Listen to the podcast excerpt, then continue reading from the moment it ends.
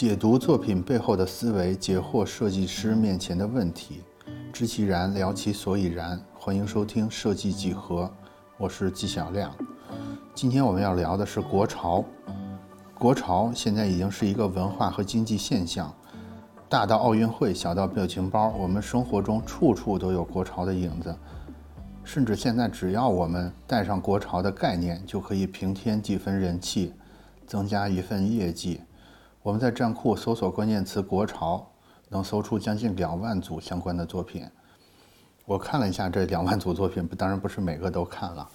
我浏览了一下这个作品，我发现最早的一组大概是九年前，是由当时还叫猫猫皮的令凯发表的一个台历。这个台历呢叫做“妙手回春”，它的内容是用九年前流行的这个潮流插画的手法，重新绘制了财神、葫芦。等等传统元素，也把设计师生活中的一些苦乐融在了其中。当时这个台历，我记得一发布就受到了非常强烈的关注。大概一年，也就是八年前，他们又发布了一个对联的作品，也是一个中国风元素的设计作品。这个对联跟传统对联不一样，是它的它显得十分的丰富。它不但有这个对联的主要文字，也包含了二十四节气以及每一个节气对应的特征插画，嗯，还有古代的汉语拼音法则等等元素，就是看起来十分热闹、十分丰富的一个对联的设计作品。当时这个作品一发表就获得了不错的销量，我认为基本上是以这个对联为起点。至少在站库上，越来越多的设计师呢就开始关注到了传统元素的当代表达这么一个创作方向。到了二零一五年，出现了第一波国潮作品的高峰，而且这个高峰一直持续到今天。嗯，在今天就是二零二二年的年初，我去搜索了一下，发现现在站库每天新发表的这个原创作品里边。跟国潮相关的作品大概是三十幅上下，其实仍然是一个比较高的数量。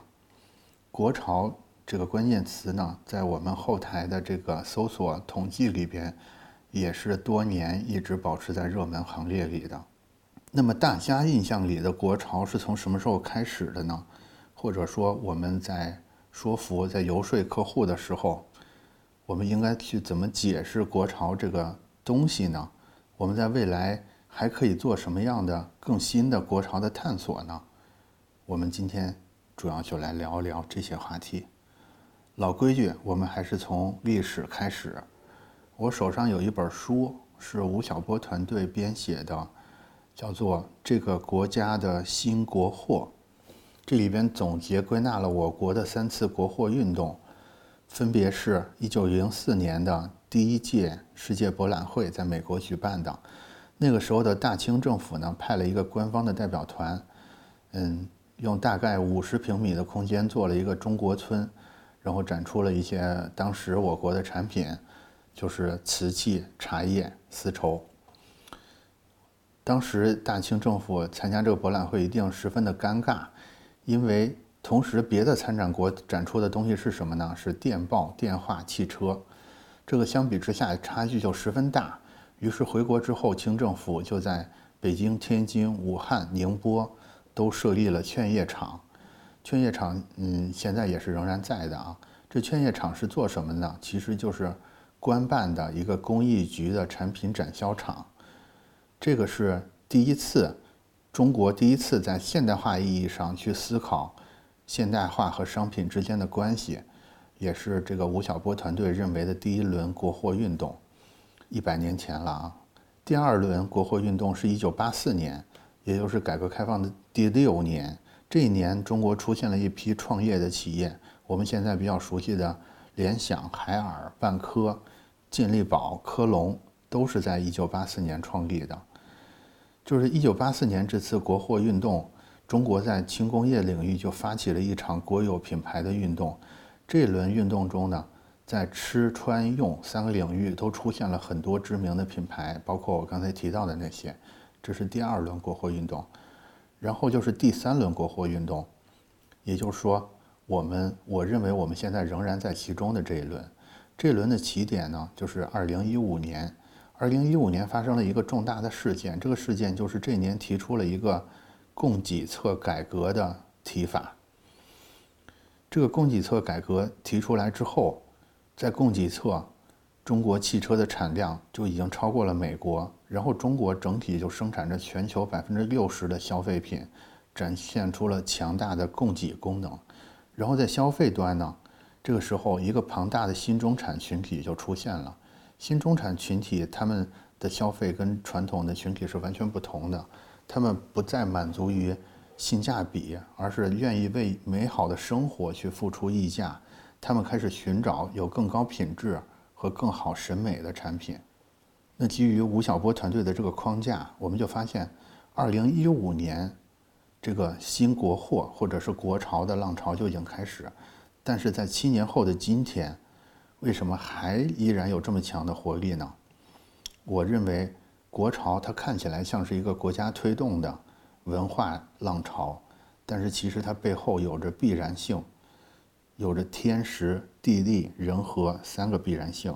首先是天时，天时就是随着我们成为全球第二大经济体，这个时候我们就会自然的产生一种强烈的民族自豪感，需要表达。嗯，在二零一九年，我们的人均 GDP 超过一万美元之后，这基本上就是国际上认为的一条民族文化复兴的线，就是只要人均 GDP 超过一万美元，民族文化复兴就会成为一个很重要的议题。历史上的美国、日本都是这样的，这是天时。然后地利，其实刚才有提过一嘴，就是我们有着全球最完整的制造业的产业链。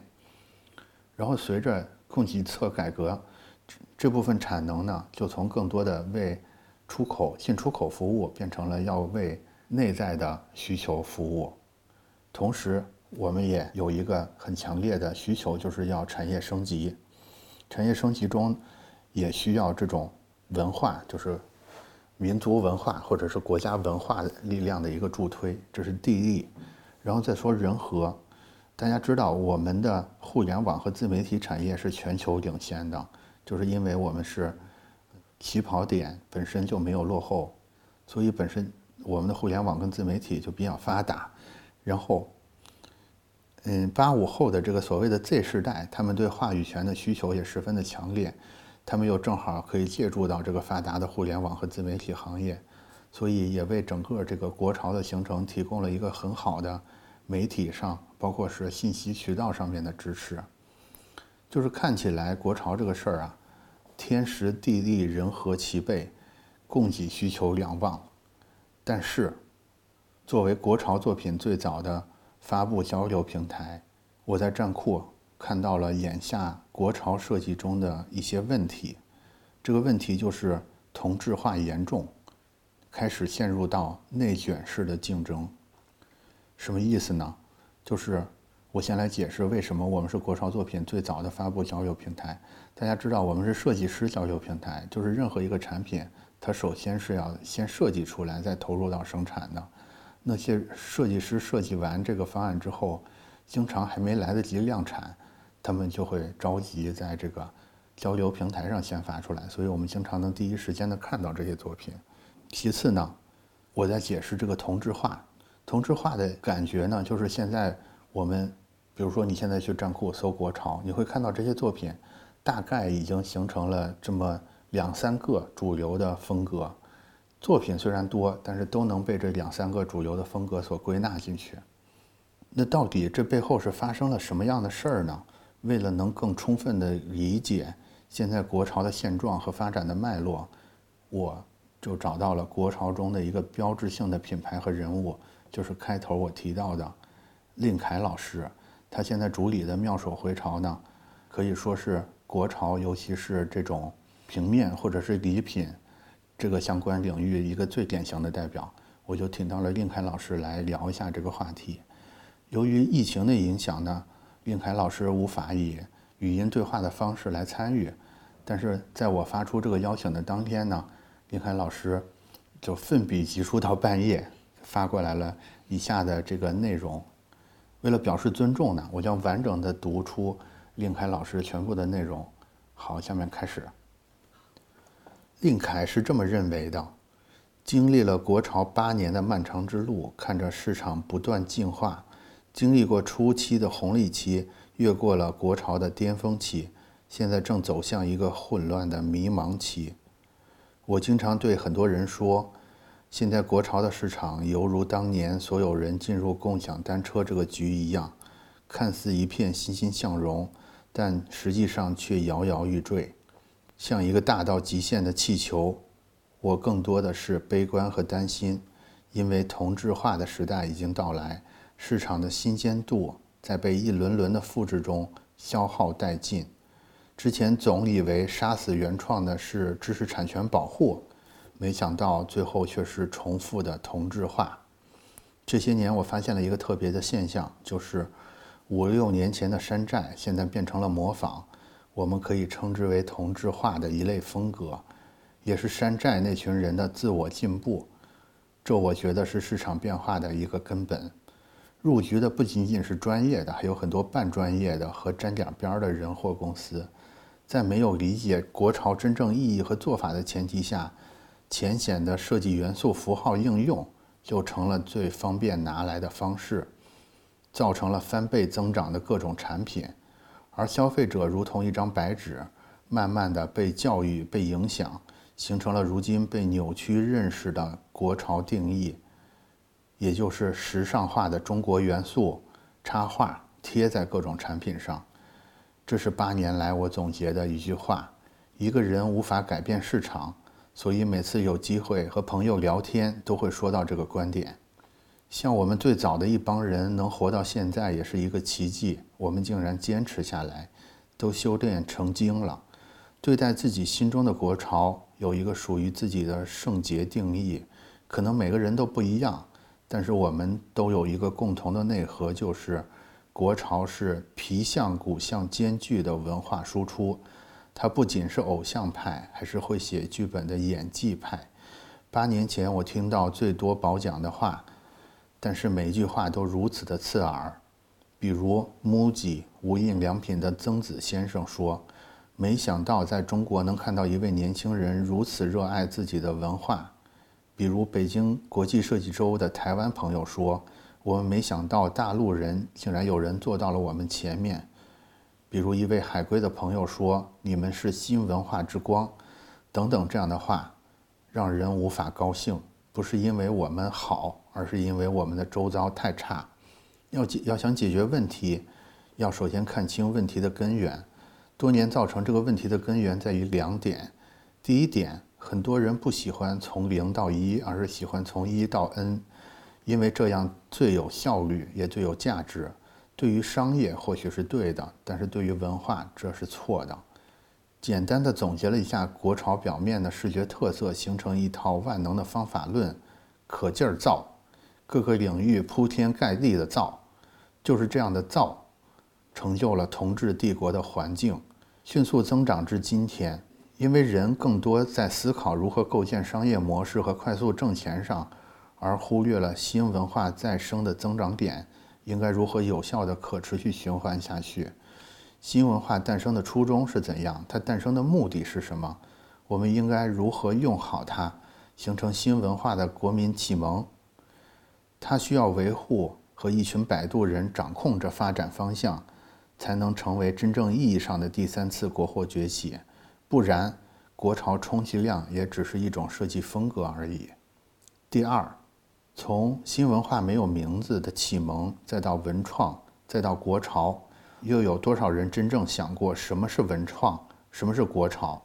他们不是一个名词，他们也不仅仅是一个用来赚钱的商业模式，他们是很多人量变到质变，辛苦找到的文化复兴的新方式。传统文化在更迭时代，传向年轻人的新赛道，这是他们诞生那一刻的使命和价值。是国民文化自信的启蒙，它应该具有更大的力量，超越商业本身，推动更高维度的国民进步。文创国潮核心词是先有文和国，再有创和潮，这是内核和表象的关系。而如今的局面正是内核缺失，表象盛行。由此理论出来的所有产品便是同质化的根源。自己起了一个名字，叫做“贴图国潮”。文和国是我们缺失的环节，此环节需要的是穿梭历史，了解文化，感受我们先人的精气神儿。在创和潮的环节，将其注入到彼此，形成互融的状态，变成新的物种。这样的创作才令人兴奋，这样的文化才令消费者啧啧称叹。这才是文化的超活化。如今的我们少了些自我修行，少了独立特色的世界观、人生观。多了一些随波逐流，多了一些外界流行就是好的标榜。我们看得清世界，但看不清自己。这个解决方式，妙手回潮，足足实验了六年，呃，四年。我们减缓了更新的速度，高要求的探索任何的可能性。在这期间，被快速资本化的国潮所吞噬，我们拼死抵抗。但是我们四年的经验足以为大家参考。第一点，回归文化，看似大话，但是又谁能做到？文化的骨相和设计的皮相共同交融，形成巧妙的链接，成为体现产品的最好表达方式。举个例子，我们的作品腰带，腰缠十万贯，骑鹤上扬州；我们的作品眼罩，金钱蒙蔽了我的双眼；日历。中国古人计时的方式是五天为基础单位，叫做候。七十二候组成二十四节气，节气组成四季，四季为一岁。产品的实用性功能和中国文化的趣味并联，不单单解决了产品售卖的差异化带来商业，更让消费者感受到了文化的魅力。这就是老文化年轻化的传递过程，一举两得。赚了钱，顺便普及了文化。本来没有感觉的一首诗，在设计之后让人感兴趣，并且让消费者愿意通过产品了解这个文化，文化便实现了二次的传播。这样的做法会让文化自己设计自己，每一个文化都是唯一独特的，怎么会出现同质化的可能性呢？第二，注重产品精气神的传递，而不是设计。很多人不明白，不做设计那怎么做？为什么要做精气神？我可能换个方向说，大家就能明白了。国潮设计的作品如同拍一部作品，要有深度的剧本，要有一个懂剧本的导演，还要有能演好的演员，用演技来表现剧本的人生价值和角色的荡气回肠，从而让观众感同身受，泪目而下。这就是突破设计的一种方法。把各种技法设计情感，用各种技法设计情感，剧本就是文化，导演就是把文化赋予到产品，演员就是把你的各种技法和思考，观众的共鸣就是你产品最终的归宿。你会发现，消费者最喜欢的是共鸣，而产生共鸣多少，就会影响他的买单，因为你将设计，你用设计将文化注入了他的内心，他就会感知到。文化的强大，所以我们经常作品充满着各种故事和文化的背书，去描写这个产品的每一寸肌肤。我们经常说一句话：很多人看到紫禁城，不是因为建筑而感动或者震撼，而是因为紫禁城里发生的悲欢离合，让我们觉得这个建筑充满着感情。这就是文化的骨相和设计的皮相结合的意义所在。中国文化无数不尽，但总会汇聚在一点，那就是中国人几千年来进化而来，对于这个世界热爱的内在情感和我们生活的仪式感。我们用行为，或者是话语，或者是事物去感激世界的伟大，并继续因为热爱坚守着这份理念和世界和谐共存。简而化之，就是这是传承。中国文化核心的三个字：精气神。第三，学会与时代思考，学会借力。我们不能被规矩束缚。记得当时妙手回潮好东西时代的第一个作品，就是否定规矩的产物。凭什么对联就要是这个样子？我是一名道士，我记得我师傅和我说过道家最猛的一句话：这世界。但凡人规定的规矩都不是永恒的，唯有自然才是永恒法则。换成美学，可能我们会茅塞顿开。没有人说必须这么做，所以突破于文化输出的表达方式，我们可以不受到更多已有的束缚，才能创作出更多不一样的、具有新鲜度的东西。文化是多维的，表现方式也可以多维。这个世界没有对也没有错，只有合不合适而已。第四，老生常谈的大话：坚持，活下去。你改变不了世界，那就不要被世界改变。市场再乱，也就是少赚一点钱，给我忍着。要相信，对的总会走到终点。经历过市场的淘汰，活到最后，成为最合理的样子。市场在自我净化、自我崩塌、去除糟粕，在最后一刻到来之前，你要做的就是坚持。而我们就是这样坚持到了现在。八年了，容颜已变，但内心还是八年前的样子，还有着在战库发表第一篇国潮作品时的激情。第五，不敢说太多，有时会感觉自己很孤独，就是因为很多人不懂，所以无法诉说。今天给到了一次机会，我仿佛找到了多年诉说的窗口。最后，我感觉此刻应该有一个 BGM，就是新裤子的。没有文化的人不伤心。让我们以一句话来结束，而且共勉：要把所有的夜归还给星河，把所有的春光归还给疏疏篱落，把所有的庸庸沉迷与不前归还给过去的我。明日之我，胸中有丘壑，立马镇山河。好。这就是令凯老师的全部分享。那我那我读完这个内容，其实作为一个跟令凯老师一路走过来的老编辑，我也充满了感慨。我的感慨是什么呢？就是国潮这件事儿，八年的老将仍在，每天也不断的有新人踊跃的加入。所以我觉得国潮设计尽管现在存在着这样那样的问题，但是前景一定是光明的。我也想顺着这个。刚才令凯老师的话题，说一说我对国潮设计的一些建议。我是这么认为的，我认为自信是魅力的来源，所以国潮崛起的关键就是文化自信。我认为在自信、在文化自信或者在自信这个话题上，现在已经不错了。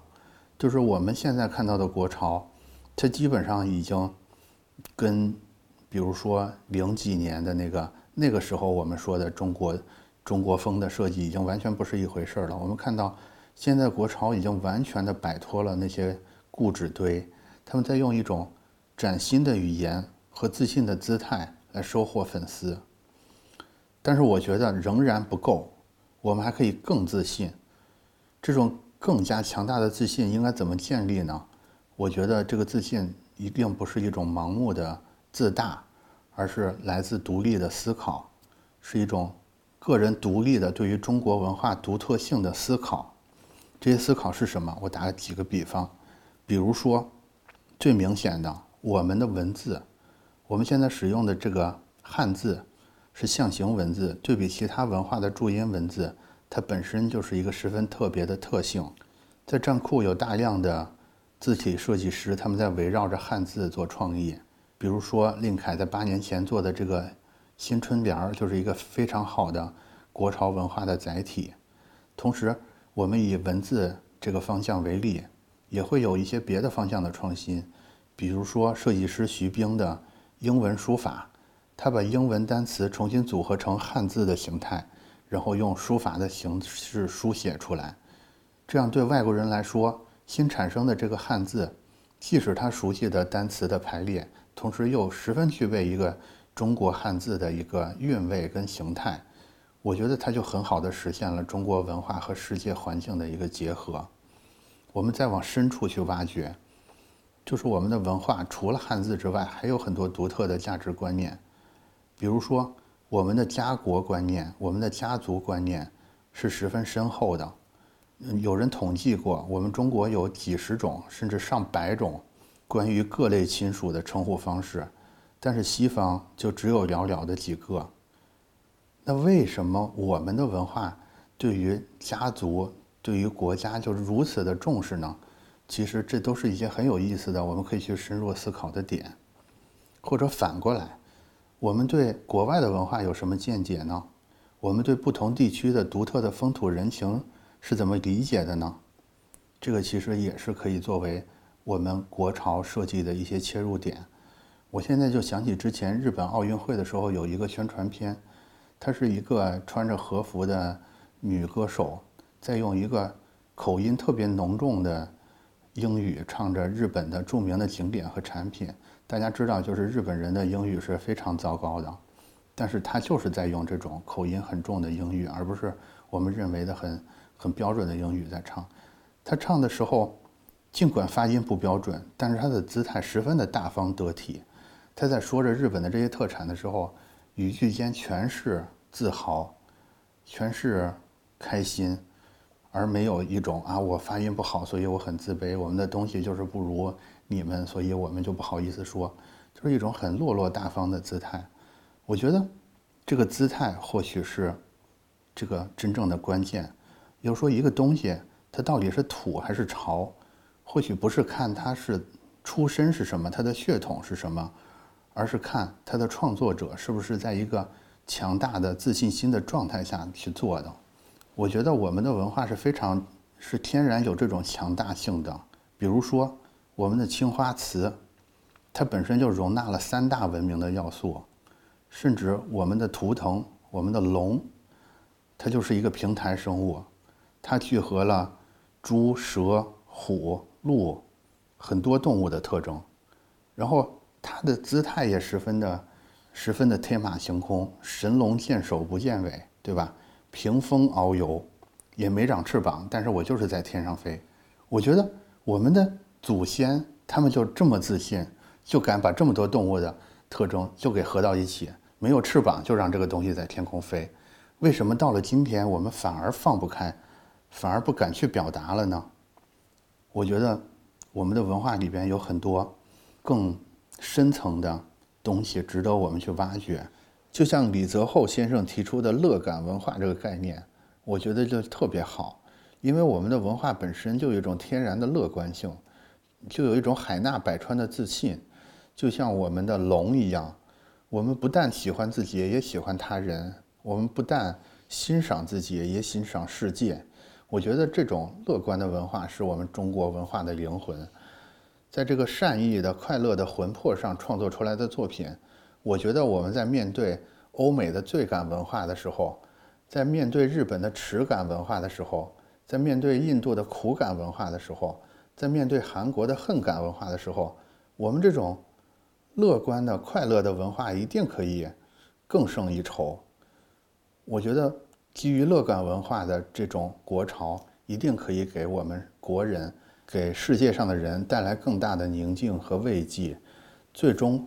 可以成就我们中国这个充满乐观和希望的一个大 IP。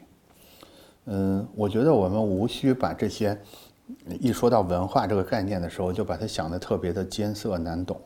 我觉得从小生活在其中的我们，只要真诚、自信，做好自己认为好的设计，也许我们不必过分担忧短期的收益，就是更要忍住，不要去照搬那些已经成功的案例。我们给自己树立一个小目标，这个小目标就是我们要树立自己的潮流，以这个自己的潮流为目标去学习、去思考，去把自己的这个潮流做出来、发布出来，去把它实现出来。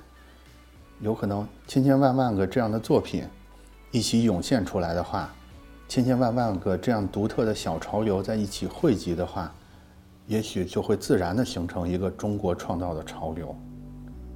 啊，今天说了很多，你们对国潮是怎么看的呢？你们觉得应该未来应该怎么做出更好的国潮设计呢？在评论区等你们，我们下期再聊。